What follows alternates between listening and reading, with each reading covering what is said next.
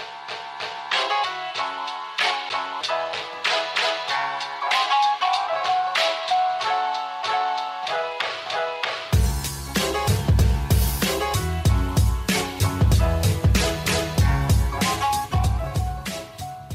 Salve, salve, ouvintes do podcast Pura Cafeína. Aqui é a Gi Coutinho e eis que a terceira temporada chega ao fim, com a primeira pessoa entrevistada aqui que, adivinhem, não toma café.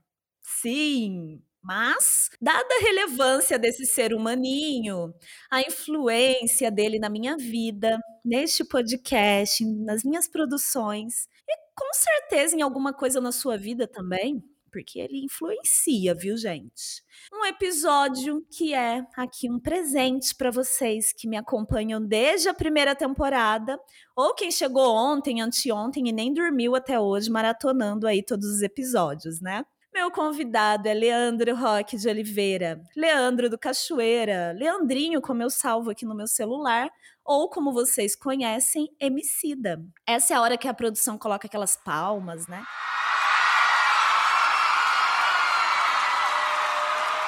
Ele é compositor, escritor, letrista, desenhista, faz rap, é cantor, influenciador. Bom, espero até que ele seja presidente um dia, né? Vocês também esperam, né? Bom, cara tem Grammy Latino, porque aqui agora é assim, gente. Artista só chega nesse podcast quem tem Grammy Latino, né? Chique. Leão de Bronze em Cannes. Nossa, é muito prêmio. Não sei nem falar o nome desses prêmios, então é melhor pedir para ele se apresentar. Emicida, quem é você, cara? Quem é você nesse mundão louco? É um ótimo, Tudo bom? Um ótimo começo, Emicida. Quem é você na fila do pão? É, do pão, do chá, do, sei lá, cara, dos discos raros, do que você quiser. Tudo bom, querido? Tudo certo, Gi, tudo certo. Tô feliz demais de estar aqui. Obrigadão. Eu, eu nunca sei como me apresentar, eu sempre arrumo alguma solução escapista, sabe? Eu falo de uma emoção, sei lá, eu sou uma pessoa curiosa, sou uma pessoa teimosa. que mais? Isso Só isso. Ah, sim, porque é... depois as pessoas vão seguindo e descobrindo, né? Se você ficar nesse podcast até o final, você vai descobrir muito do MC. Aqui no nosso arquivo confidencial.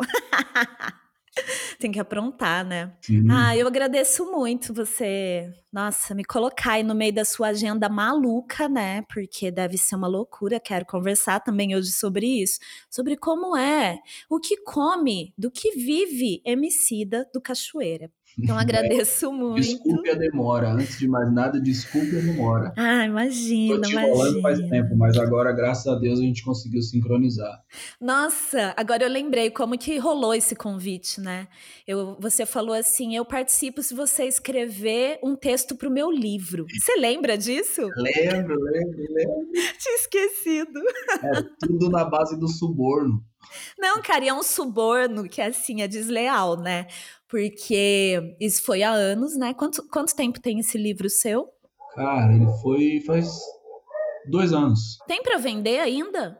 Eu acho, tem que ver com o Tony da Litera Rua, porque Sim. tinha acabado a primeira tiragem já esgotou. Eu então, vou atrás disso daí, eu coloco aqui na descrição desse episódio, se dá para comprar ainda.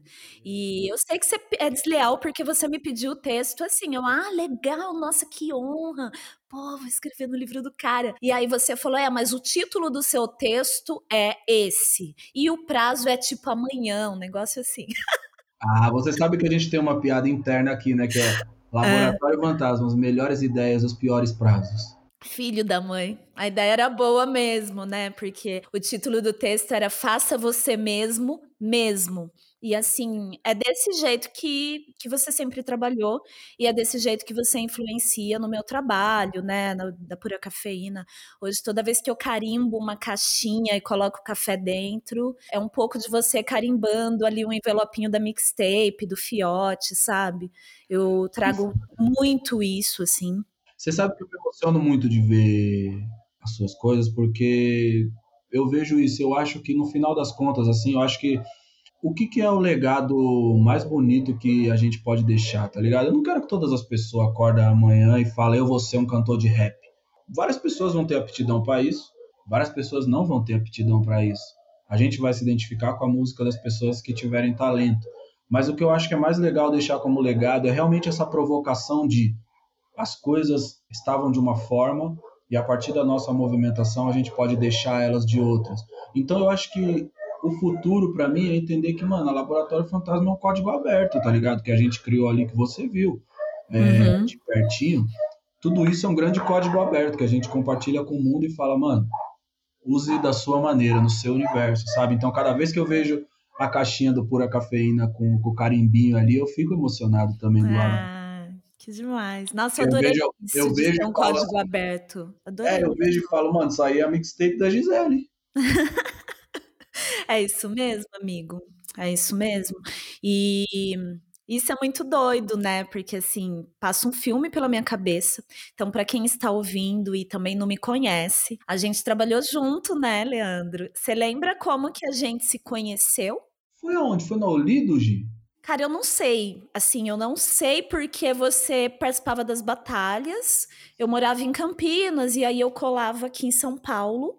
Ouvia, né, aquelas sei lá, a gente baixava, né, uns áudios e colocava no MP3 para ouvir as batalhas e tal, então eu já te conhecia dali. Mas, ainda em Campinas, eu escrevia para o Na Orelha, que era um site do Demetrio Portugal. Eu fazia agenda de uma forma colaborativa, porque assim eu ganhava ingresso para os rolês em São Paulo.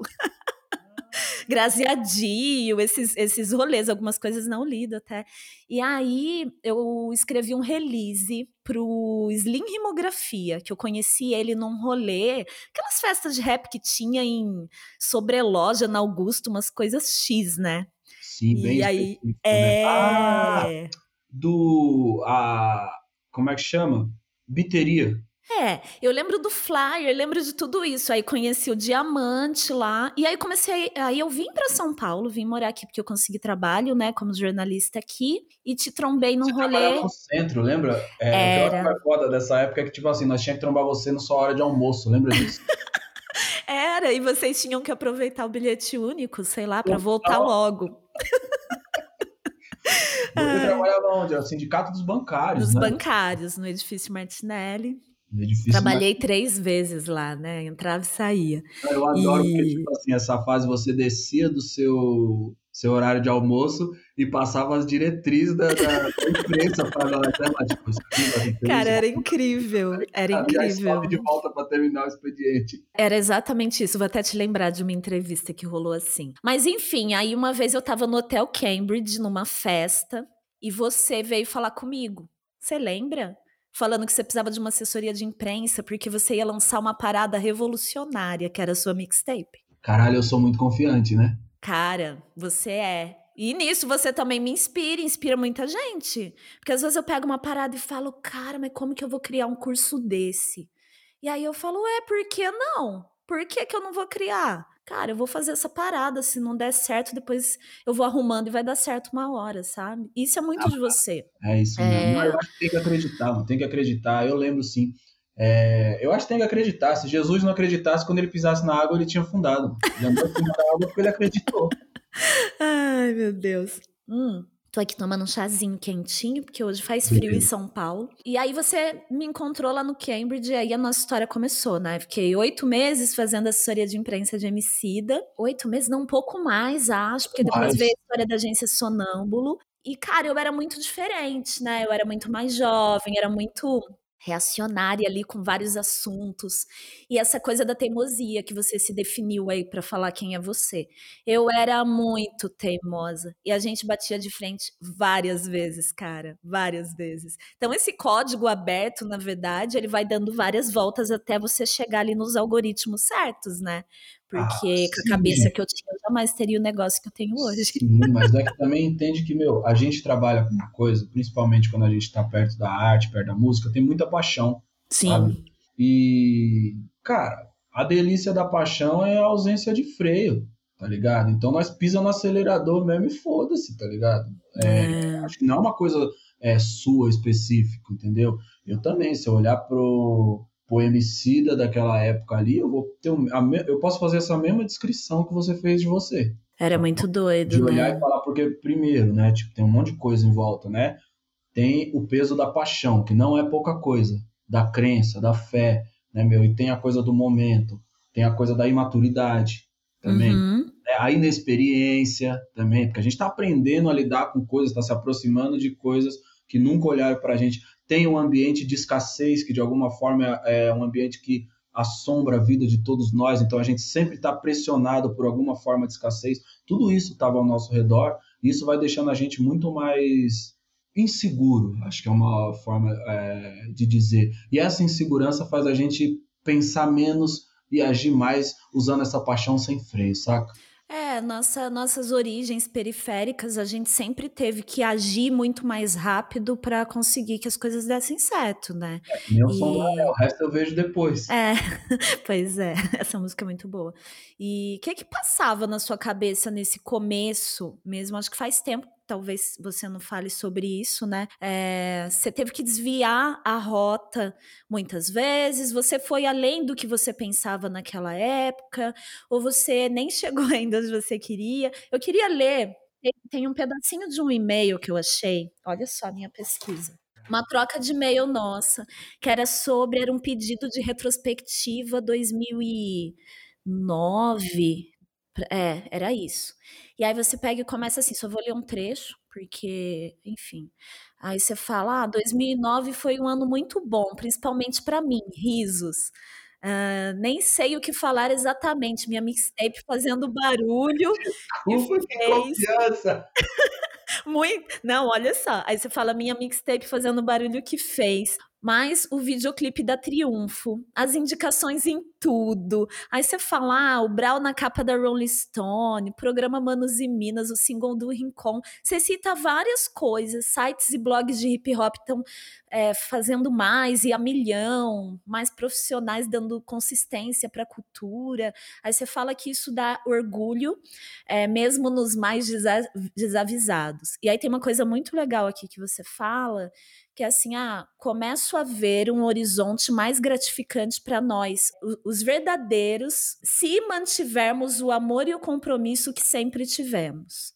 E aí você fala, você fala da cena gringa, que você fala que é foda, que você respeita e admira, mas você fala assim, mas o que tem me arrancado lágrimas mesmo são nossos conterrâneos, com os pés firmes em uma estrada que segue rumo à inserção do rap, como mais um tentáculo monstro do que é a cultura brasileira. Seguimos no caminho e ele ainda é um só. A rua é nós. Você me mandou esse e-mail, né? Que acho que foi para algum lugar isso, não lembro. E é muito doido, porque foi um marco, realmente. 2009 foi foi um marco. E tudo isso realmente, né, são tentáculos de algo muito grande.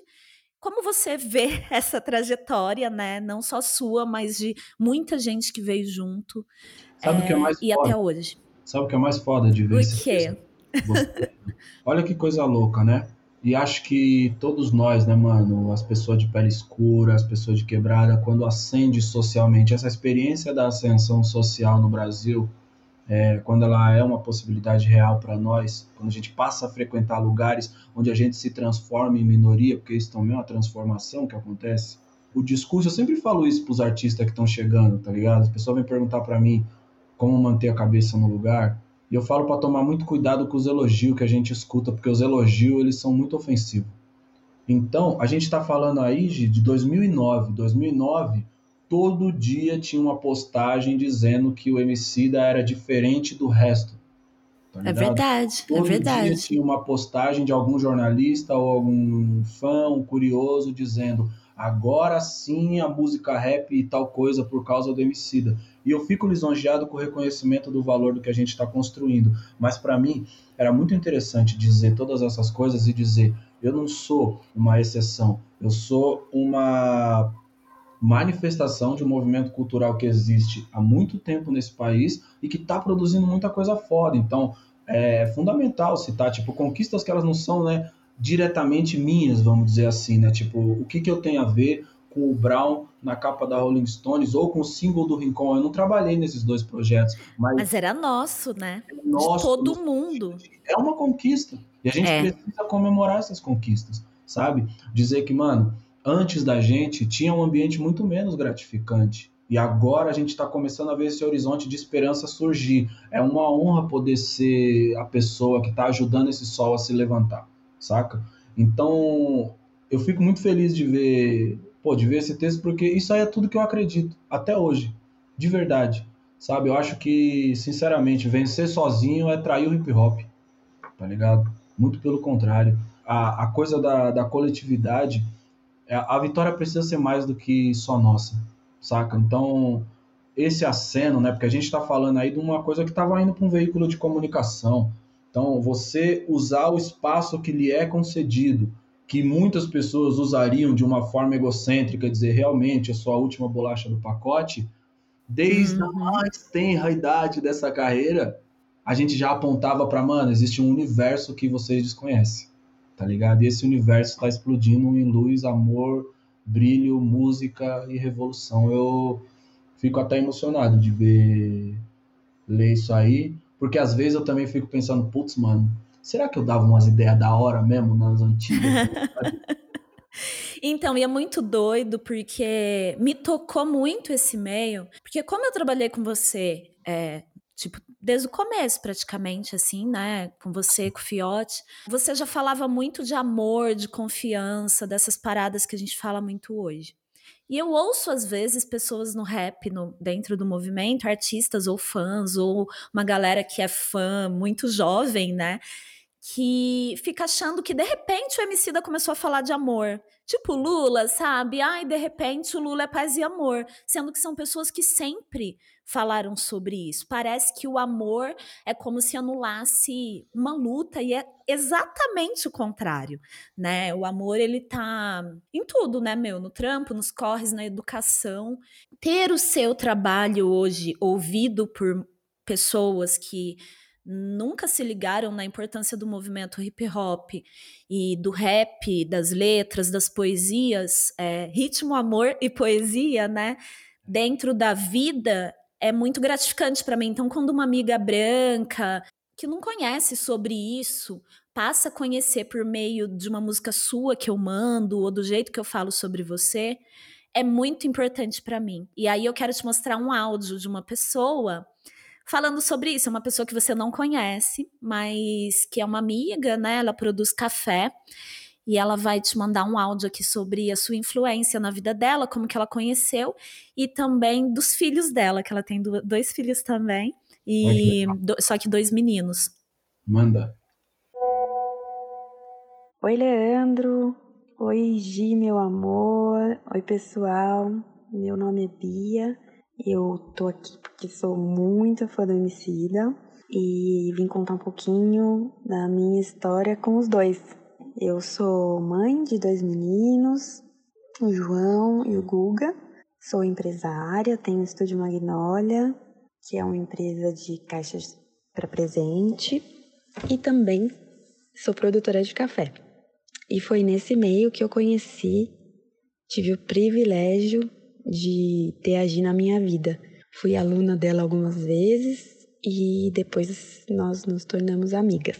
E ela sempre falou muito do MC e do rap e aquilo fazia parte assim do nosso convívio, né? As músicas e ela sempre o olhinho dela sempre brilhava quando falava, né, da amizade dos dois, da importância dele na vida dela. E, e aí eu comecei a escutar, a prestar mais atenção um pouco, direcionar, né? E aí eu comecei a prestar mais atenção. Coincidentemente, o meu filho mais novo trouxe da escola o livro Amora e eu me apaixonei pelo livro e eu tive que comprar, né? Aquela coisa, eu falei, é uma coisa que a gente tem que ter na biblioteca, porque tem que ler, reler, ler de novo. Tem muita coisa importante ali dentro do livro e que eu achei que era fundamental fazer parte da, da educação dos meninos aqui. E aí a gente começou, ela, come, ela foi no show no Teatro Municipal, me contou assim maravilhas e falou: "Não, você tem que baixar, tem que baixar, tem que baixar". E eu baixei o álbum todo no meu celular e fui ouvindo aos poucos, assim, é... gostava de uma música, escutava mais a outra, e fui ouvindo, ouvindo, e fui me encantando mesmo. E aí quando veio o documentário, putz, daí foi um momento, assim, bem transformador, assim, na minha vida. porque eu vi assim um, a genialidade do cara. falei, meu Deus do céu, meu Deus do céu, né? É, eu acho que ele soube juntar tanto todo, tudo aquilo que eu vinha escutando no, no álbum e na música e que eu escutava, mas eu imaginava. E quando eu vi o, documentário, eu pude visualizar um pouco daquilo que ele cantava, né? E eu acho que a explicação sobre as músicas, a contextualização, é, ele trouxe os personagens importantes da nossa história e que da nossa cultura bem eurocêntrica, assim, não faziam parte da educação, né, da minha educação. Então, enaltecer esses personagens para mim foi, foi muito incrível. E eu compreender a música e compreender o que, que se passa por trás de cada criação, né, daquelas pessoas todas que estão lá para produzir aquilo. E, o, e a sementinha que a Gisele já tinha plantado na minha cabeça, é, eu acho que só o MC da veio para regar, né? Regar ainda mais e trazer aquilo para o momento presente é, e ver o quanto é urgente todas as questões que foram abordadas no documentário todo e no álbum todo. Então, é, por isso, assim, eu acho que ele soube trazer também de uma forma muito delicada é, assuntos tão potentes, tão importantes, tão é, significativos, mas de uma forma com muito amor assim envolvido. E eu acho que é isso que a gente sente. Eu senti isso, né? Eu senti muito isso.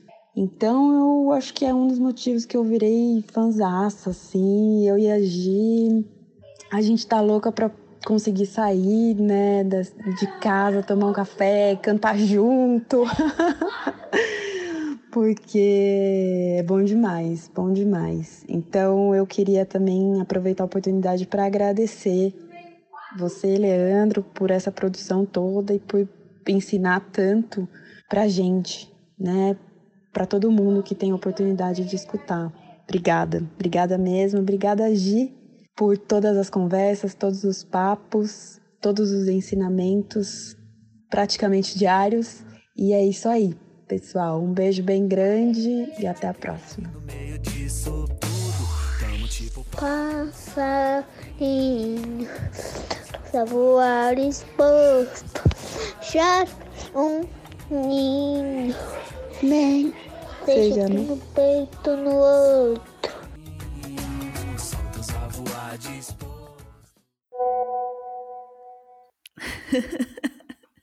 Esse é o Gu, essa é a Bia, os filhos dela é o Gu, que cantou aí, o João. Então é muito isso, né? Sua influência na vida de uma mãe. Como que é isso para você? Conta aí. Eu acho que isso aí é o gol. Essa é a meta, sabe? Tipo, se eu pudesse dizer o que, que eu considero um prêmio mesmo, é esse tipo de transformação, sabe? Esse tipo de de ser esse personagem mesmo, que é a mão invisível, né? Não tem, tem a mão invisível do mercado que o liberal fala, essa é a mão invisível do afeto, que, mano, você põe um fone de ouvido, ela segura na sua e faz você fechar o olho e ir junto, sacou? É. É, isso aí é um super poder, mano, entendeu? Eu acredito demais nessa parada e é por isso que eu faço o que eu faço, saca? De verdade. E acho legal, tipo, a coisa do Amoras também, do as ideias começam a vir umas ideias foda desde cedinho, sabe, na vida das crianças. Uhum. E, tipo, eles vão chegar muito mais preparados que nós, entendeu? Eles vão lidar com muita coisa que a gente lidou ainda, infelizmente, coisas ruins, mas eles também vão chegar com outro tipo de preparo para lidar com isso. E aí eu acho que tem uma porta que está se abrindo com essa reflexão aí que parte desde muito cedo, tá criando, estão crescendo em outros ambientes, assim. Eu acho que vitória é isso aí. Tipo, eu fico feliz demais, é óbvio, é revolucionário, não é meu ganhar um Grammy, sabe? Tipo, partindo da onde a gente partiu, mas eu acho que essas coisas me emocionam demais. Da hora. Adoro! O reconhecimento do, o reconhecimento do mercado, da indústria, ele é obviamente ele é valioso. Sim. Mas transformar de verdade os lugares por onde você passa, isso é uma revolução doce, linda. É, é porque um Grammy, uma Netflix, tudo isso possibilita você chegar na vida de uma pessoa dessa para fazer essa transformação. São ferramentas, concorda? Sim. Né? É É isso. É e para você fazer tudo isso, né, Leandro? Você é escritor, diretor, garoto propaganda, influenciador, faz os desenhos, faz tudo. É pai, né? É marido, é filho. É, para você fazer tudo isso e construir toda essa obra, você conta com muita gente que trabalha com você. Como que é hoje, né? Quantas pessoas a Lab abraça, você, Emicida, tem outros artistas também. É, Emicida SA, Lab SA Limitada. É, co, conta aí como que. Você sabe de cabeça quantas pessoas trabalham na sua empresa hoje? Não, não me lembro agora, não. Mas é bastante gente. é bastante gente, né? Ah, sim, e essa semana entraram mais algumas, né? Então não sei o número exato, não vou Mais ou menos. Ah, acho que a gente deve ter fixo mesmo um pouco mais de três dezenas de pessoas, saca? Legal, legal. Deve ter, tipo isso, isso são pessoas que estão ali diariamente trabalhando para as pessoas terem acesso a todas as coisas que ela tem. É uma opção, né, meu? Uhum. O laboratório fantasma ela é uma opção política nossa. Sabe? Sim. Porque eu posso muito ter um discurso, eu posso ter esse mesmo discurso sem me comprometer com a prática dele, saca? Isso poderia ser só um discurso, mas a construção e a condução dessa experiência coletiva ela é simbólica no nosso caso, entende? É a nossa forma de dizer que a nossa vitória precisa trazer outras pessoas. Então, tanto eu quanto o Fiote, é, puta, a gente pula no meio da, da savana, né, meu, com nossos facão e vai abrindo esses caminhos aqui. e a gente é muito abençoado de poder ter o time que a gente tem hoje, um time que vai se construindo e todo mundo de alguma forma deixa um legado também, né, meu, nós. Com certeza. todo mundo colabora de uma forma, nos orienta a fazer coisas. Eu acho bacana você poder conversar com as pessoas e a partir da visão delas, que é outra vivência também, diferente da sua, tá ligado? E aí Sim. ela te sugere um outro ponto de vista, sabe? A gente foi muito foi muito moldado pelas nossas ótimas companhias, sabe? E isso também é um superpoder, saber selecionar quem são suas companhias, porque é muito fácil você se cercar de pessoas que te colocam para baixo. E quando você vê, às vezes você está cercado dessas pessoas. Sim. No nosso caso, é, a gente sempre se provocou a estar tá junto com pessoas que ajudam o nosso fogo, né, mano? As labaredas da nossa inspiração tá cada vez mais alta. Então, esses problemáticos aí são pessoas que eu agradeço demais. porque, tipo, é tudo doido. Só que é tipo doido que te provoca. Não tem aquela coisa da Nina Simone que você tem que aprender a levantar da mesa quando o amor não estiver mais sendo servido. Uhum. Eu acho que isso serve para tudo, inclusive para as relações, para todas as relações, não só somente as relações de as relações amorosas, isso serve para sua relação de afeto, de amizade e às vezes até de trabalho, entendeu? Sim, sim, acredito nisso também. Você lembra quem que tá na equipe desde o começo? Tem gente Hoje? ainda, né? É. Tem, Fora o Fiote, né? Evandro Fiote. A gente tem a Toninha ainda. Toninha. A gente estava aqui antes de começar, antes de você chegar nesta sala online, falando do café da Toninha, que até eu conheço. Não, nunca tomei, viu, Toninha? Alô, Toninha, que era um café feito é um por você. Sim, Tiagão. Tiagão, Tiagão, advogado. Sim, Tiagão, figura. Cabé, né, mano? Cabé o Cabé, ele, é muito louco, né? Porque o Cabé, ele tocava na minha casa ali, a gente varava a noite ali fazendo um som, ele e o Fiote mais específico, porque eu tava muito na brisa do sample naquela época, eu era radical do sample, eu achava que se não tivesse sample na música, não era música, tá ligado? E eles eram os caras que estavam estudando chorinho, né, meu, a música brasileira, então eu tava escutando aquilo, só que o, o Cabelli acabou passando num concurso para carteiro e ele foi fazer o trampo dele, né? Fez o corre, cuidou da família, teve duas filhas maravilhosas hoje, é, com a esposa dele e tal. E quando a gente. Eu lembro que chegou um momento que a gente tava tipo pensando, mano, a gente precisa buscar o Cabé de volta, tomar ele do correio, porque agora a gente tem de ter ele aqui. Tira um do McDonald's, tira o outro do correio, meu Deus do céu, né? Porque foi um dia assim, a gente estava na sede que era ali na, na Cruzeiro do Sul. Ah.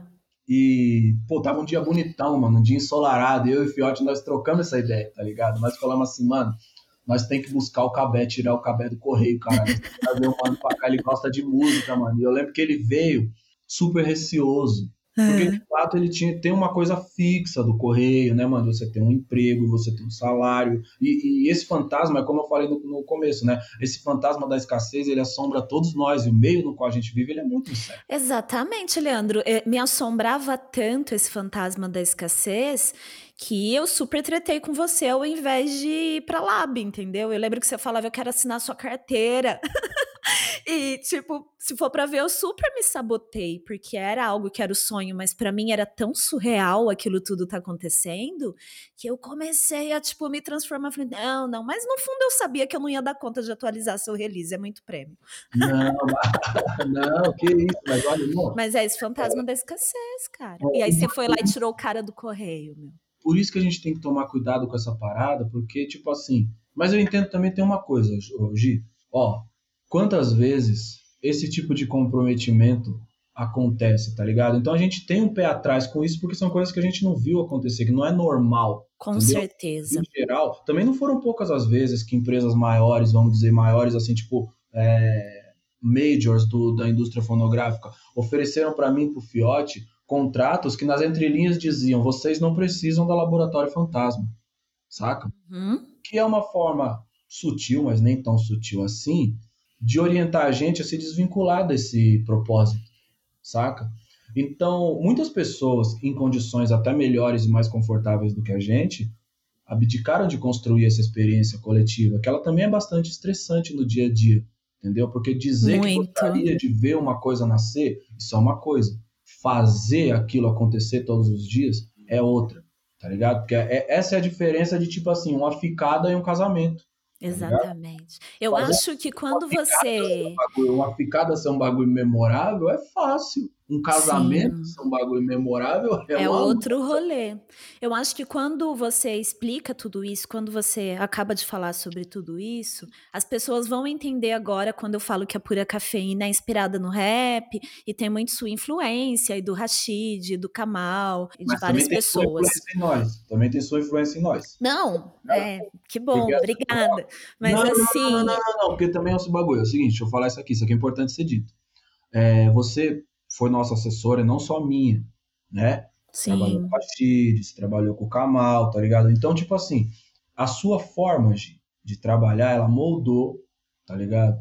É, depois a Marina também veio trabalhar com a gente. Sim, Santa Clara, Marininha. Tá eu acho que, tipo assim, vocês duas, com a capacidade e a visão de vocês, vocês deram as bases para organizar a relação do rap com a comunicação de uma maneira que nunca tinha acontecido antes. É, Sério. Digo isso como uma pessoa que tem seu modus operandi replicado de várias formas, tá ligado? Uhum. É, eu vejo hoje, por exemplo, muitas pessoas é, orientando. Não, isso aí, inclusive, é tipo assim, mano, as, as assessoras escrevendo artistas, façam um release, tá ligado? Eu falo assim, tipo, você tava com essa visão há muito mais tempo. Eu acho, porque o que, que eu acho que é o diferencial da geração da qual eu faço parte? A relação com os meios de comunicação. Entendeu? Sim.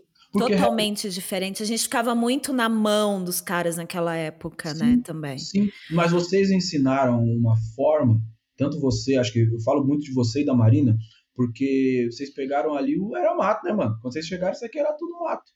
Tá é verdade. E, é verdade. vocês duas, vocês não só colocaram a gente em alguns veículos, como vocês também conseguiram orientar a gente para que nossos valores estivessem presentes na nossa fala, na nossa postura, e aí aqueles veículos fossem umas antenas que jogassem esses valores para o mundo. Você pode observar, nem todas as pessoas chegam com esse preparo.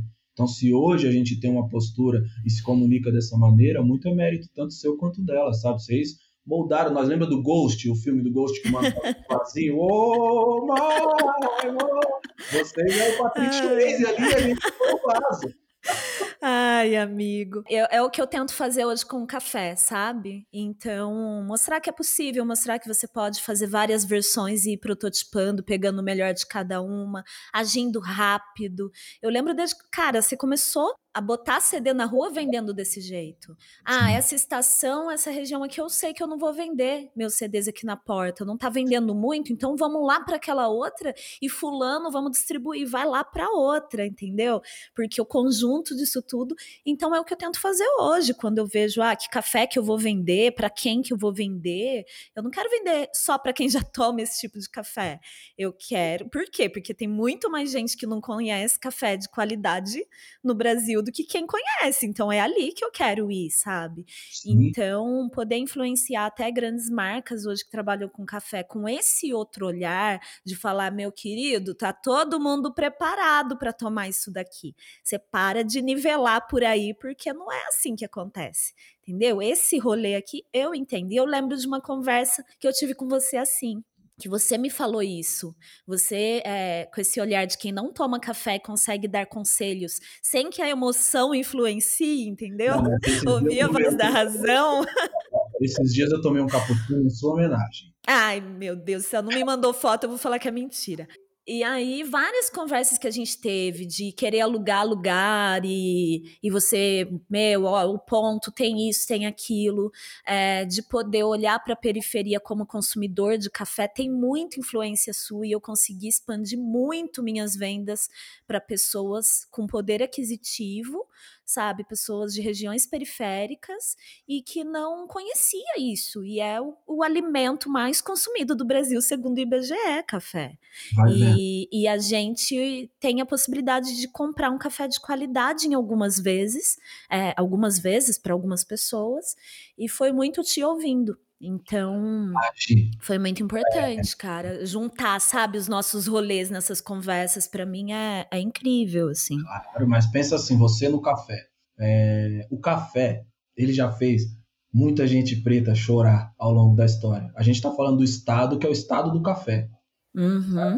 Imagina o quão é maravilhoso o café também ser o responsável por ressignificar essas relações, né? O café que é essa bebida do encontro, essa bebida que é atribuída, é atrelada à produtividade. Imagina que agora, o que eu acho mais louco na sua parada é isso, mano, que você está oferecendo para o Brasil é, e para o mundo, porque você também saiu lá na revistinha gringa lá que eu vi também. você viu, né, amiga? Outro. Uh! Olha ela! Você também tem seus contatos. Então, tipo, eu só não tenho assessoria de imprensa, vou contratar a sua para prestar uns serviços para mim. O que você está fazendo também é ressignificar essa relação, tá ligado? E isso é foda. É, é, é, isso, isso eu acho que é laboratório fantasma mais que qualquer outra coisa. Isso é mesmo, isso é. E assim, os embaixadores que eu tenho hoje do café, cara, imagina, Dom L toma meus café, aí ele posta lá toda semana, o que que acontece? Os moleques que curte rap lá do Ceará, lá do Nordeste, Fortaleza, entra no meu site e compra um café desse, entendeu? Uhum. Aí a Magamoura posta lá meu café, seguidoras pretas da Magamoura vêm comprar o meu, o meu café. A sua mãe toma o meu café, tá ligado? Então é, é muito foda. É muito Me foda. respeite que eu faço café da sua mãe. Meu, é muito foda, sério. A mãe do D2, que faleceu há pouco tempo agora, fez lá, né, no almoço dos cria lá, ela entrou e falou do meu café, e era um café que foi uma edição especial, um café da Bahia, e o rótulo foi feito pelo Flip, e aí a gente mandou para eles, então assim, é, para mim tem uma representatividade muito foda mesmo. Maria Rita, né, porra, a filha deles Regina tá lá tomando meu café, mas... Me chama pra fazer um rótulo qualquer dia. Então, fala aí, você costuma desenhar muito ainda? Porque há 20 anos, Leandro, você ganhou o concurso Geração Cultura na categoria História em Quadrinhos. Seu prêmio, acho que foi imprimir 10 mil exemplares da revista que você fez lá no curso técnico de designer gráfico. É isso mesmo? Foi isso mesmo, e uma viagem para Pernambuco. Aí, viagem para Pernambuco, minha primeira viagem de avião. Virei tipo especialista da minha quebrada, só eu tinha andado de avião. Ai, Virei que especialista demais. da quebrada. Cada vez que alguém falava de avião, eu chegava, não, não, não, vocês não sabem que vocês não andaram ainda. Deixa eu explicar para vocês como é um avião. Você virei... desenha muito? Nos seus livros tem desenhos seus? Não.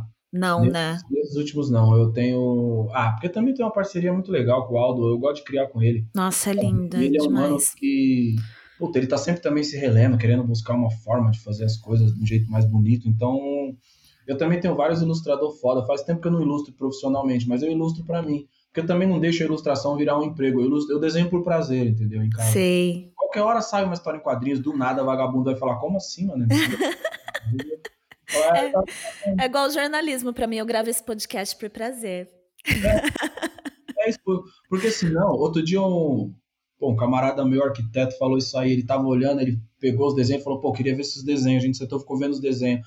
Aí falou, mano, por que você não publica esse bagulho, tá ligado? Eu falei, porque se eu publicar vai virar meu emprego e as pessoas vão ver o cronograma e eu vou ter que cumprir o cronograma. Eu não quero que o cronograma amaldiçoe meu desenho. Meu emprego é fazer música. É, tô ligada. E aí tem aquela coisa, né? Aí você fez, aí você fala que tava fazendo, aí tem que sair depois, porque senão a rua vai cobrar né? E você tem umas histórias assim, inclusive tem um amigo nosso que hoje é meu cliente querido. Ele tomava café, ele parou, estava fazendo mal, ele tomava um café que não era muito bom. Ele voltou a tomar café. E agora ele só toma café pura cafeína. Ele mandou um recado para você, amigo. É. Salve, salve, rapaziada. Aqui quem tá falando é o Nave.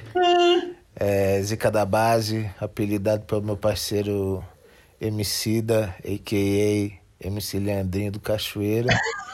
e mandar um beijo pra minha parceira Gisele Coutinho, da Pura Cafeína. E adoro esse café, hein? Voltei a tomar café por tua causa, hein?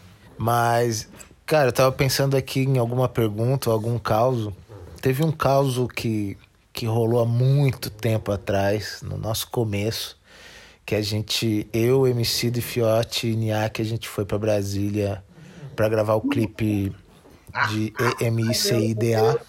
E a gente chegando lá, a gente foi para Ceilândia e ficamos uns três dias gravando esse clipe.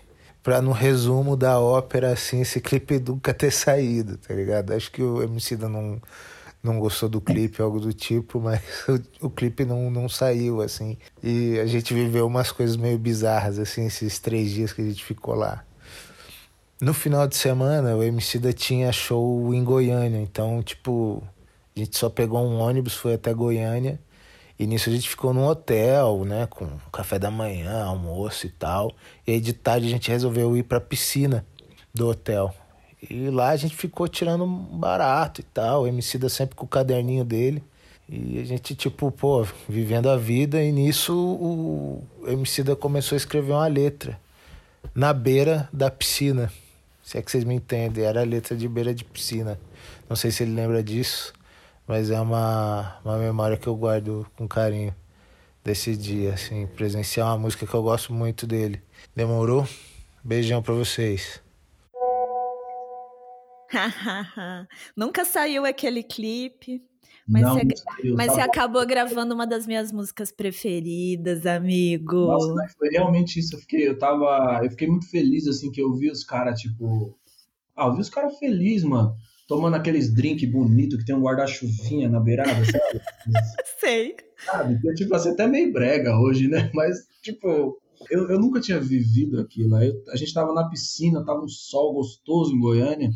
Porra, que foda lembrar disso aí. Realmente foi ali que eu comecei mesmo a fazer beira de piscina, mano, que foda. Inclusive, tô com meu bloquinho na mão até agora, saca? E esse clipe realmente nunca saiu porque tem uma história muito engraçada dele, porque, mano, teve um mano que ligou para nós e ofereceu um clipe. E era assim que a gente funcionava. Eu a lembro. Gente, a gente não tinha a menor ideia de como, tipo, gravar um vídeo, nem nada. Então, tipo, as pessoas ligavam e falavam, por exemplo, Fred Ouro Preto, meu irmão, tá ligado? Fred. Mano, ele ligou e falou, mano, eu faço uns vídeos, tá ligado? Nós fomos muito desconfiados se trombar, mas tipo assim, porque o Fred se ofereceu, a gente fez o barato e virou. Foi lá e fez triunfo, né? Cara, Nossa, eu lembro a gente assistindo junto na TV lá de casa, morava lá na Paulista quando esse clipe foi lançado. Você lembra, meu? A gente vendo o clipe. Não, e toda vez que eu falo na Paulista. Eu chorava, eu... gritava na janela.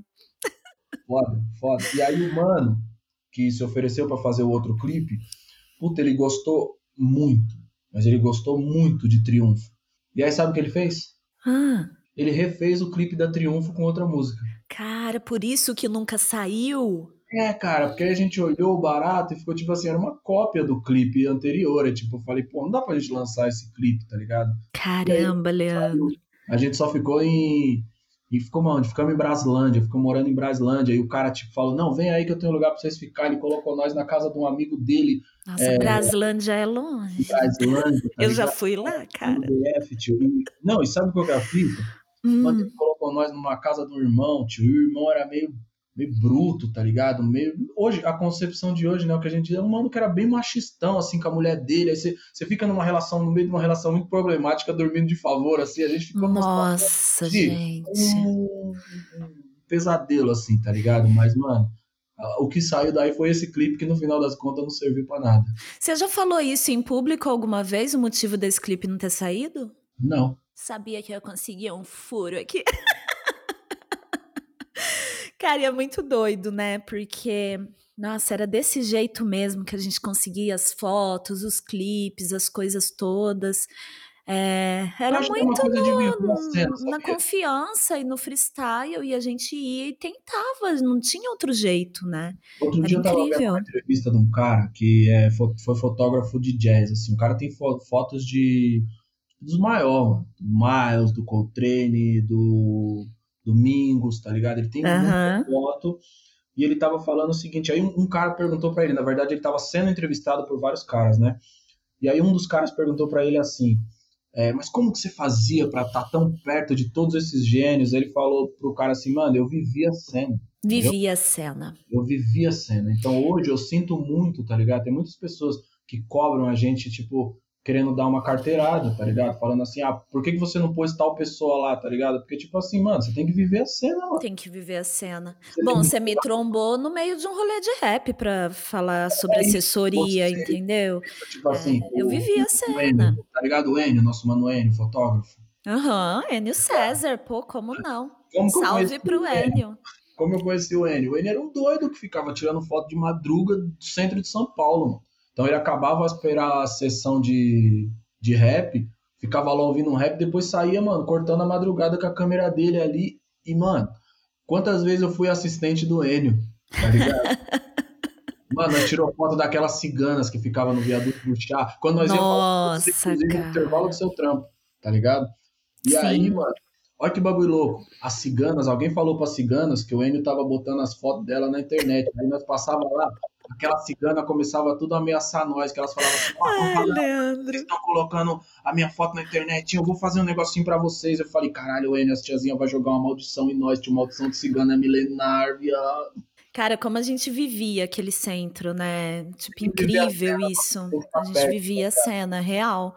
E é muito doido você falar sobre isso também, porque nesses intervalos meus, nesses almoços, né, uma vez, foi a primeira vez que você saiu na revista Bravo, que eu ficava te convencendo a pegar um busão lá do Cachoeira até o centro ou metrô para você dar uma entrevista pessoalmente, porque eu sabia que ia ser revolucionário para quem te ouvisse.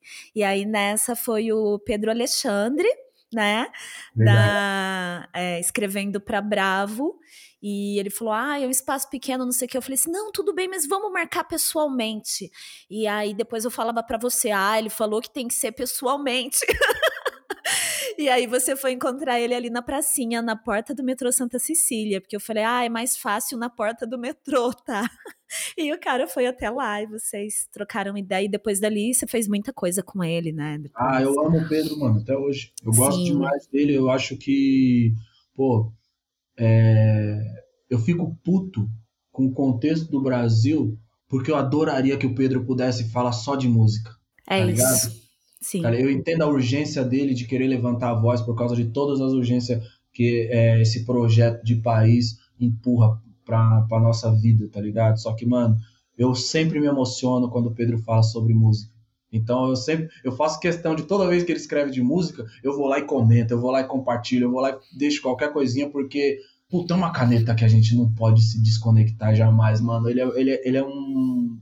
Pô, ele tem uma visão muito ampla. O texto que ele fez aqui do, o texto que ele fez do Cassiano, eu enchi o saco do Brown depois, porque, mano, eu fiquei o saco do Brown por causa do, do texto do Pedro Alexandre, que eu liguei pro Brown e falei assim, mano, vocês têm que fazer um bagulho, tá ligado? Com, com, com as coisas do Cassiano, porque você é o maior fã do Cassiano que tem nessa porra. Tudo isso por causa do texto do Pedro Alexandre, mano. Ele é demais, gente. Pedro Alexandre Sanches. Ele é demais. Ele é um ícone no jornalismo brasileiro. E você tem toda a razão. Seria incrível se ele pudesse falar só sobre música, né? Eu também adoraria falar só sobre café ou as coisas do meu Sim. lifestyle, que eu curto rap, tênis, enfim, essas paradas todas. Mas eu sempre tenho que lançar um Fora Bolsonaro neste podcast, com o apoio de todos os ouvintes, engrossando esse coro, porque a nossa situação é bem difícil, né? Sim, Como que nessa situação já tem a situação global da pandemia, mas que por motivos políticos a gente está muito prejudicado com tudo isso, com esse genocídio todo. Mas como que foi dentro desse contexto político e econômico e com a pandemia, a gente aprendendo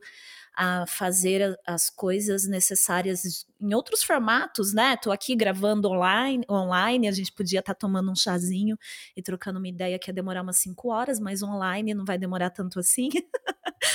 Como que tá sendo para você? Porque você tem aí, por exemplo, toda semana o papo de segunda, né? E você nunca, você não, acho que, não sei se nunca, mas eu toda vez que eu assisto você não tá no estúdio, né? Você entra agora, tem um totem lá enorme, né, com você aparecendo. Ah, eu fico no telão. Como que é isso para você? A sua rotina? É, tem coisa que não tem jeito, né? Que acho que tem que acaba que tem alguns trabalhos que tem que fazer teste e tudo mais e tem que ir. É, mas como, eu acho que assim, Como tá, eu, Leandro? Essa condição do papo de segunda ali, de ficar igual os Zordon dos Power Rangers ali, os não Ficou muito da hora daquele jeito. É, mas eu acho que também o, isso é um, um procedimento da Globosat, tá ligado? Que tem sido muito cuidadosa nesse aspecto. As pessoas acham que é porque eu sou fresco, tá Eu sou fresco também. Mas não é frescura, né? Não, mas uma coisa não anula a outra. Eu também sou fresco. Tá hum, tá é mas, verdade. Eu sou certinho, mano, tá ligado? Eu sou. Eu falo pros caras, eu sou uma velhinha de 90 anos presa nesse corpo de rap. entendeu? Mas o procedimento da, da empresa, da TV, do GNT como um todo, ele é muito cuidadoso, ele é muito criterioso, tem muitos filtros, tem. para proteger todo mundo, entendeu? Que é o que a gente também reproduz, né? A gente. Na Lab a gente faz a mesma coisa. Então a gente Sim. teve que reler a forma como a gente tem trabalhado para cuidar dos outros. Por quê, tá ligado? Porque a gente sabe o, o, o refrão da Principia é isso, parça. Tudo que nós tem é nós, tá ligado? Então, se eu não valorizar as pessoas que tá aqui somando no meu bagulho de sempre, todo dia, tá ligado? Quem vai fazer isso? E infelizmente, no poder hoje, nós temos uma pessoa, tá ligado? Uma não, várias, porque se fosse só uma, a solução hum, tava até mais Era fácil. bem mais fácil, menos difícil, digamos assim, com é, certeza. O, o poder, o, os espaços de poder no Brasil foi tomado por um, por um veneno inédito tá ligado? E as pessoas estão achando que isso vai ser uma coisa simples de ser extirpada, não vai, tá ligado? A gente vai tipo, a gente a gente rifou aí o destino de algumas gerações, tá ligado? E agora a nossa capacidade de se organizar, que eu falo sempre da organização, tá ligado? As pessoas acham que tá tá todo mundo organizado, mas não tá, tá ligado? Tá mó bagunça os bagulho, tá todo mundo querendo achando que inventou a roda. Mas mano, a nossa capacidade de organização é o que vai definir quantas gerações vão ter seus futuros sequestrados pelo pelo equívoco que várias pessoas cometeram em 2018. Exatamente. Exatamente isso. E Bom, e você sempre apoiou politicamente, você sempre deixou isso claro, né, durante a sua carreira, a partir do momento que você se tornou uma pessoa pública. Tanto que acho que a última vez que eu te entrevistei, não, mas peguei uma fala sua, foi na campanha presidencial da presidenta Dilma, antes, antes de tudo isso acontecer. E aí eu falei: chega de trabalhar com política, porque é, eu preciso estar do outro lado, agindo do outro lado politicamente, né? E uma das pessoas que mandaria um áudio hoje para você, mas que está muito ocupada dentro deste cenário, mas que te considera um grande amigo, é o presidente Lula. Então, a assessora dele falou, né, a Nicole, que eles consideram um grande amigo, e ele também não curte gravar áudio, Leandro. Então, você tá ligado que ele te considera um amigo, né? Eu é... tenho uma é. gratidão por ele por N fatores. Eu podia ficar falando aqui só disso, sabe? Só da, da experiência da, de ter tido a sensibilidade de gerar provocações urgentes para esse país, tá ligado? Que eu acho que é isso. A força da sugestão de muitas coisas que, que ele fez enquanto ele foi presidente do Brasil é, continuam ecoando e se hoje a gente briga para que possibilidades se ampliem, é porque muita coisa foi ampliada quando ele estava lá, sacou? Com é, certeza. E, e, acho que também tem uma gratidão dele, por exemplo, o livro que você mencionou, onde você está também, que é a antologia da primeira mixtape, é, aquele texto que ele escreveu é um texto que eu tenho muita gratidão, porque eu sei que ele estava atravessando um momento muito difícil, ainda recluso em Curitiba, e ter reservado um pequeno instante, por menor que seja, para poder compartilhar aquelas palavras com a gente. Porque para mim era importante ter ali alguém que estava numa instância que não necessariamente era o rap. Então, ter alguém que tinha uma trajetória que se ligava com a experiência do sonho brasileiro e poder ter ali o Lula na introdução foi fantástico, sabe? Tony C também foi um cara que fez essa ponte do jeito incrível. O Tony é foda também. Tá ele é, cara, ele é. Eu quero. Tô aí, né? A gente tá sempre trocando ideia pro nosso livro. Tô devendo, Leandro. Eu sei, tá parada essa história aí, mas vou dar prosseguimento. Uh, e falando em política, né? Fora o presidente Lula, qual que é uma grande influência hoje politicamente no Brasil, na sua opinião? Uma, uma potência, na real. Eu sei que é difícil, mas temos, né? Algumas. Sim, eu acho Várias que esferas, né? Esferas menores, inclusive. É, mas eu acho que tem uma movimentação muito bacana acontecendo com a rapaziada da Coalizão Negra por Direitos. Uhum. Entendeu?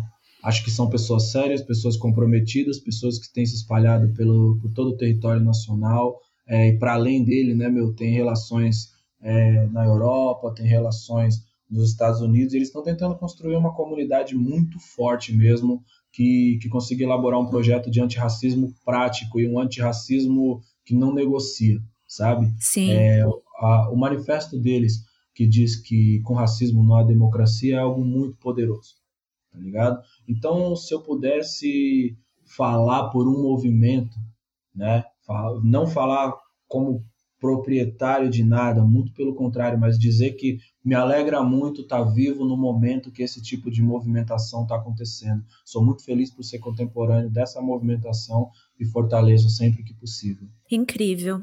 Concordo. E, e eles estão fazendo isso de uma maneira muito organizada. E essa organização dentro da política brasileira, eu acho que está é, perecível demais, venceu há muito tempo, sabe? As coisas, eu vejo que é um movimento que se renovou realmente, que tem essa potência e essa não negociação de coisas que não podemos negociar, né? É, então, tem coisa que não é negociável. Coisa que não é negociável, tá cara. E aí eu acho né? que, tipo, Exatamente. quando você olha o contexto do Brasil, tem bagulho que, tipo assim, não dá para você. Quem, quem achou que o Bolsonaro estava se esforçando, que ele era razoável, que ah, é, é, o, é uma esperança que se tem, tá ligado? Essas pessoas estavam completamente equivocadas. Não é razoável ouvir um cara falar que uma, um quilombola não presta para reproduzir, tá ligado? Isso é uhum. é cavalhismo puro, tá ligado? Isso é racismo puro, entendeu? Uhum. Isso eu tô falando um episódio, tá ligado? Então. São inúmeros. São inúmeros, inúmeros. episódios. Não falta, não falta. E depois da experiência do poder, que muita gente fala, não, mas as instituições elas vão dosar o barato. Cadê essas instituições agora? Como isso, diz, isso é, não existe. Não tem uma instituição nesse país que tenha pulso para frear. O cara, o cara não comete crime de responsabilidade, ele coleciona. Ele coleciona, é. cara. Ele coleciona. Então, então não há nada de razoável, não há nada de. Não há, não há que se negociar com alguém que consegue falar palavras tão nojentas, tá ligado? É isso mesmo. Eu concordo com tudo isso, você sabe. E falando sobre influência, mudando um, pouco a prosa, porque Bora. eu fico até sem ar. Influências né? Eu tava falando do papo de segunda, influência na televisão. Eu sei que ali, meu, papo de segunda é foda, né? Porque você aparece ali, você fica quietinho, fica na sua, fica eu e o Pablon assistindo o negócio. De repente, a frase de efeito chega, aquela que já já tá no IGTV, tá no Rios, tá em tudo quanto é lugar a frase de impacto do menino Leandro. Mas você, você deve ter também, é um formato novo, né? Apesar de você ser artista, é diferente estar ali naquela bancada. Você tem influências na televisão? Tipo, pessoas que você fala, cara, eu gosto do jeito que essa pessoa fala. Eu... Tenho, tenho muitas pessoas que, que me influenciam, inclusive meus amigos de bancada. Aliás, eu não sei que dia que isso vai pro ar, né? Mas hoje é. Hoje é dia 1 de julho de Hoje 2021. É aniversário do Fábio Porchat. Aniversário? É. Oh, parabéns, Porchat. a gente não se conhece, mas aí. Mas te vendo. Eu, eu, acho que, só falando dos meus amigos de bancada, acho que é sempre uma aula tá trocando com eles, porque eles também me ensinaram muito. Às vezes as pessoas falam, eu, eu, eu não gosto, falar de verdade, eu não gosto quando as pessoas falam, ah, porque você tá no papo de segunda, você leva um pouco de realidade para lá, e eu acho essa frase muito equivocada, sabia? Hum. Porque eu não acho que a experiência de vida diferente de outra pessoa seja menos real, sacou? É um ponto de vista, uma perspectiva. Então, eu, eu me amplio muito tendo acesso a vários pontos de vista. Então, eu acho, mano, o Chico Bosco um cara genial, Sim. Eu acho o João Vicente um cara genial, eu acho o Fábio Porchat um cara genial. Eu tô trocar com eles ali, tá ligado? Cada um com suas características, com a sua visão de mundo. Fazer isso aí toda segunda com eles para mim tem sido uma escola, tá ligado? Onde eu saio maior a cada segunda sabe? Ai, que demais. Eu, eu também. E, bom, não dá para não falar do amarelo, né? Pra gente até finalizar aqui esse papo. Épico, né, irmão? Amarelo, aí eu fui lá desde a audição, desde antes, você me falando que estava fazendo disco. E a gente trocou umas ideias. E, assim, cada vez que eu ouço, eu choro. de alegria, muitas vezes também, às vezes de tristeza, às vezes de recordações, perdas, várias coisas que vêm ali, porque é um disco, é uma obra de arte, ele não é só um disco, né? Assim, ele é uma obra de arte visceral, né? Porque ele é o documentário, ele é aquele show no municipal, ele é cada participação, ele é a música, ele é uma maturidade que eu vejo em você excepcional assim nessa obra. Como que você se vê hoje, né? Esse tempo depois, você já digeriu o pós-amarelo, você ainda está vivendo isso? Quem é você hoje no amarelo, Leandro? Tem uma amiga minha que mandou uma mensagem hoje cedo, ela falou assim: "Cara, eu devia mandar o dinheiro da minha terapeuta para você". Bom, você viu o áudio da Bia, né? Da Beatriz aí, minha amiga, né? o que esse é. álbum é. representou aí na vida dela, na criação dos filhos e tudo mais. Eu acho que o Amarelo é uma experiência profunda de ser, sabe? O ser, que é uma parada que é muito roubada de nós. É você ser só a Gisele, uma pessoa legal pra caralho, que faz um café, gosta de tênis, gosta de ir pro ser. Várias vezes o seu ser é sequestrado por um mundo que não tá nem aí com você tá ligado? E aí você se coloca numa posição de ter que reagir às pedradas que esse mundo te dá e seu ser vai diminuindo cada vez mais, sabe? Isso é uma coisa que me provoca já há alguns anos, principalmente depois que eu fui para África, porque tem dois caminhos, né? Ou você romantiza ao extremo, ou você se desconecta da parada de uma maneira que é meio traumática até. Eu conheço irmãos que, tipo, tem uma, uma relação problemática no pós. Mas comigo, a África me fez me provocar sobre o que somos, do ponto de vista humano, tá ligado? Pensando na, em todas as complexidades dos lugares que eu passei, pensando na experiência do Brasil, pensando que a gente constrói uma África super romântica na nossa cabeça, eu comecei a pensar muito no que era o ser, entendeu? Isso me ajudou a fazer uma espécie de de transição, vamos dizer assim. Acho que, acho que essa é a melhor palavra, uma transição no sentido de ter um estágio primitivo da consciência, tá ligado? Quando você toma conhecimento, conhecimento da desigualdade racial, tem um estágio primitivo que ele só consegue expressar o ser quando ele responde à branquitude, vamos dizer assim. Então ele precisa responder à branquitude. E a gente é colocado nesse lugar, muitas vezes por causa das agressões que a gente sofre. Mas a gente também precisa transcender isso aí. É como aquela fala que o Malcolm X diz: é, eu não considero é, o racismo no, no meu modo de pensar, vamos dizer. Ele falava uma coisa nesse sentido, não lembro agora exatamente a frase, porque as pessoas falavam se ele fazia aquilo por causa das pessoas brancas. Ele respondia dizendo que é, eu não considero as pessoas brancas aqui para definir o que é meu modo de pensar tá ligado? Isso não é uma coisa que é, ah, mas ele gosta ou ele não gosta de pessoas brancas. Não, não tem a ver com essa parada, não é isso.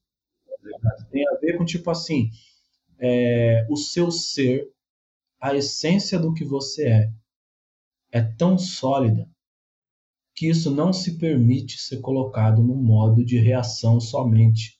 Reagir não é agir. Sobreviver não é viver, sacou?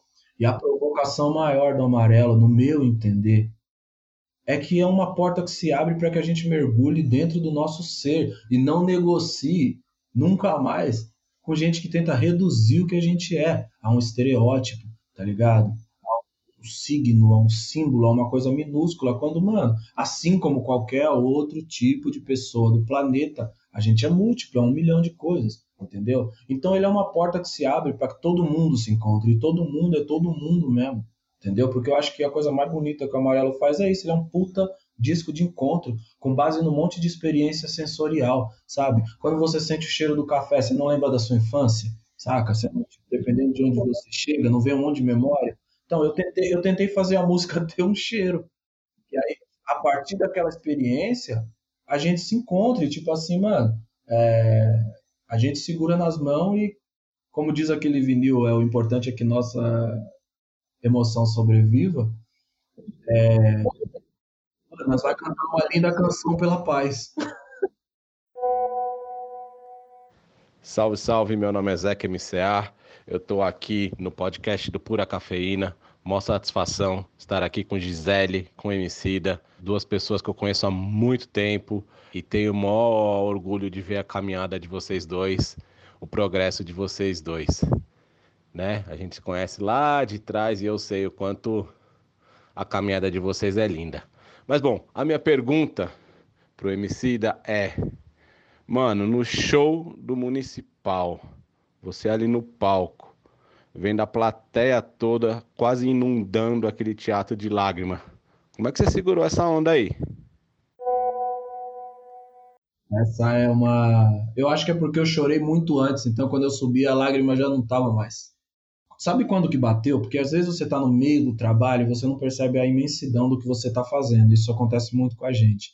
É muito comum, por exemplo, no São Paulo Fashion Week, né, tem uma foto muito boa que tô eu e a Marina chorando lá atrás, sentado no meio das caixas. Ah! Fora as fotos que vaza Deus chorando também, tipo no Avua, né, meu? Que eu tô abraçado com todo mundo, os rappers tudo fazendo cara de mal e eu chorando pra caralho. Porque realmente é, eu, eu me cerco de tantas coisas, a gente tá fazendo, vamos fazendo, vamos fazendo. E aí, quando a gente consegue fazer a entrega mesmo, mano, e aí você vê o bagulho real acontecendo, aí eu não aguento, tá ligado? E tipo, comigo, o municipal bateu na hora que eu subi para passar o som, um dia antes. Porque eu subi um dia antes, tá ligado? Eu tava ali no, no palco, na hora que eu pisei no palco, o teatro tava vazio, e eu pensei, mano, esse teatro hoje ele é todo nosso. Aí eu me arrepiei inteiro e, e aí o meu olho encheu de água. Eu chorei nesse momento mesmo. Aí eu virei lá atrás, tem aquela cena, né, que eu tô abraçado com o Fiote. Aquela cena é a cena de antes do show. A gente chorou pra caramba antes do show, porque ele tava correndo a milhão e eu tava correndo a milhão, assim, tipo, e, produção, luz, som. Ele tava correndo e de repente, por acaso, a gente se encontrou. Que eu falei, não, quero dar um abraço em todo mundo. Aí eu tava dando um abraço em todo mundo ali e o Fiote, ele passou correndo com o rádio. Quando ele passou, nossos olhares se cruzaram. E a gente parou, se olhou, correu e se abraçou. Quando a gente se abraçou, nós dois começou a chorar e se chamar de idiota. Falar, você é muito louco, seu idiota. Ai, que maluquice.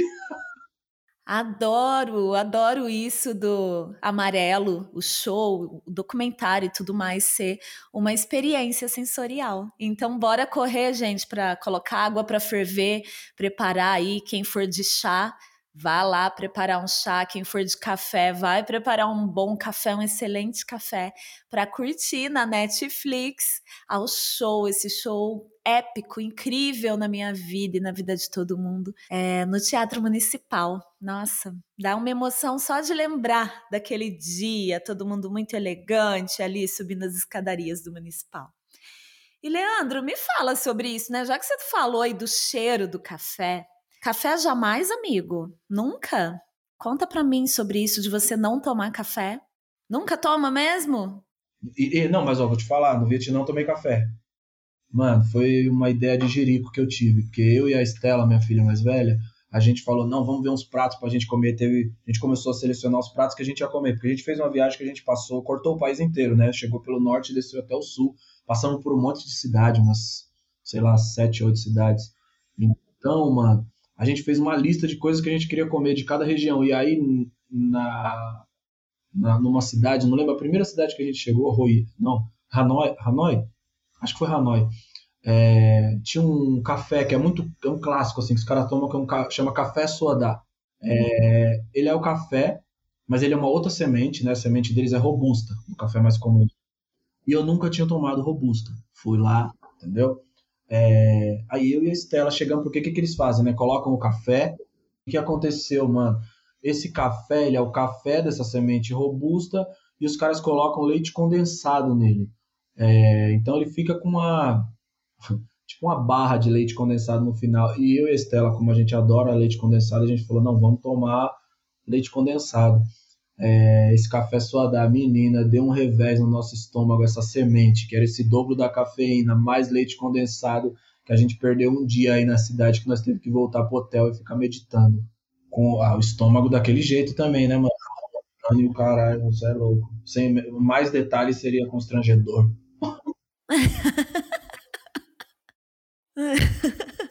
Bom, melhor você ficar no chá de camomila, de hortelã, essas infusões maravilhosas que eu também adoro. Tô aqui tomando um chazinho nesse nesse nesse nível aqui, viu? E bom, eu agradeço demais sua participação aqui para fechar com chave de ouro a terceira temporada do podcast Pura Cafeína, irmãozinho. Obrigada mesmo. A gente sempre fecha aí com as considerações finais, se você tiver, espero que sim. Espero que você anuncie agora que você vai se candidatar em algum momento para ser presidente desse país. tô brincando, tô brincando.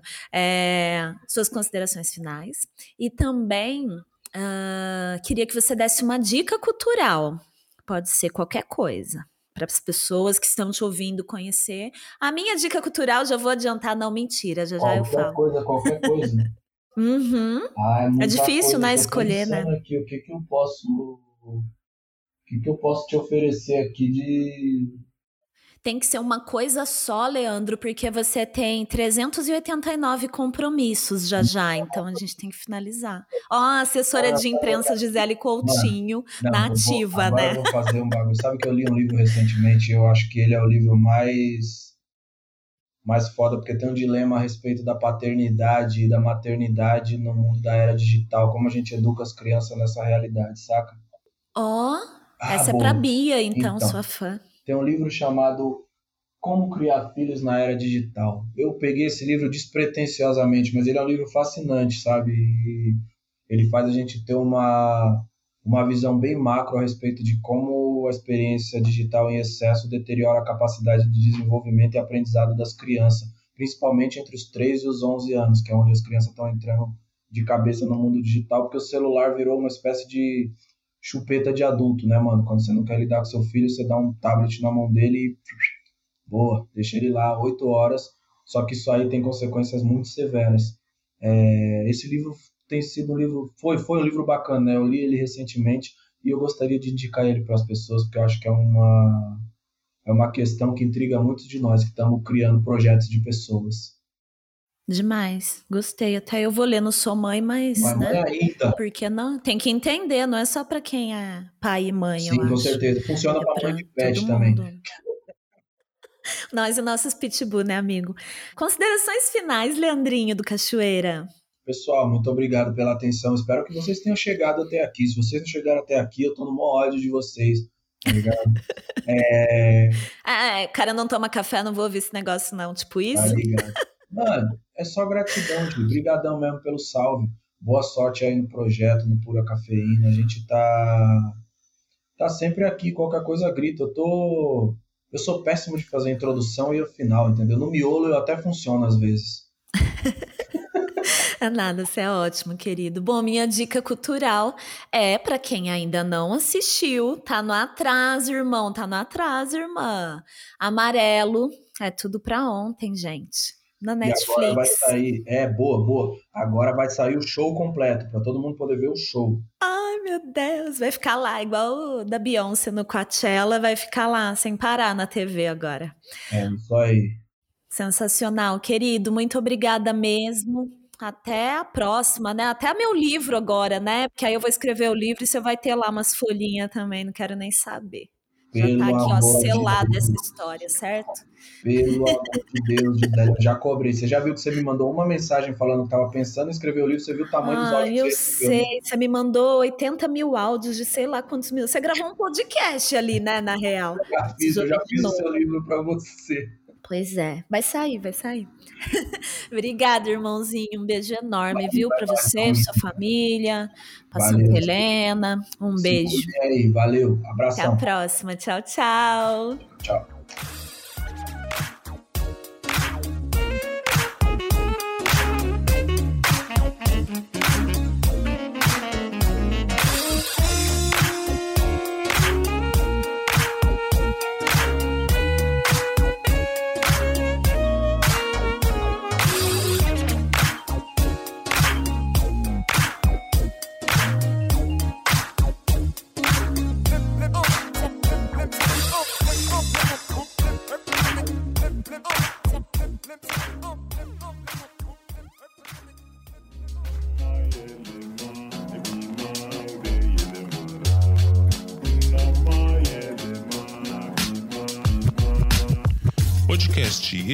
Por Voz Ativa Produções.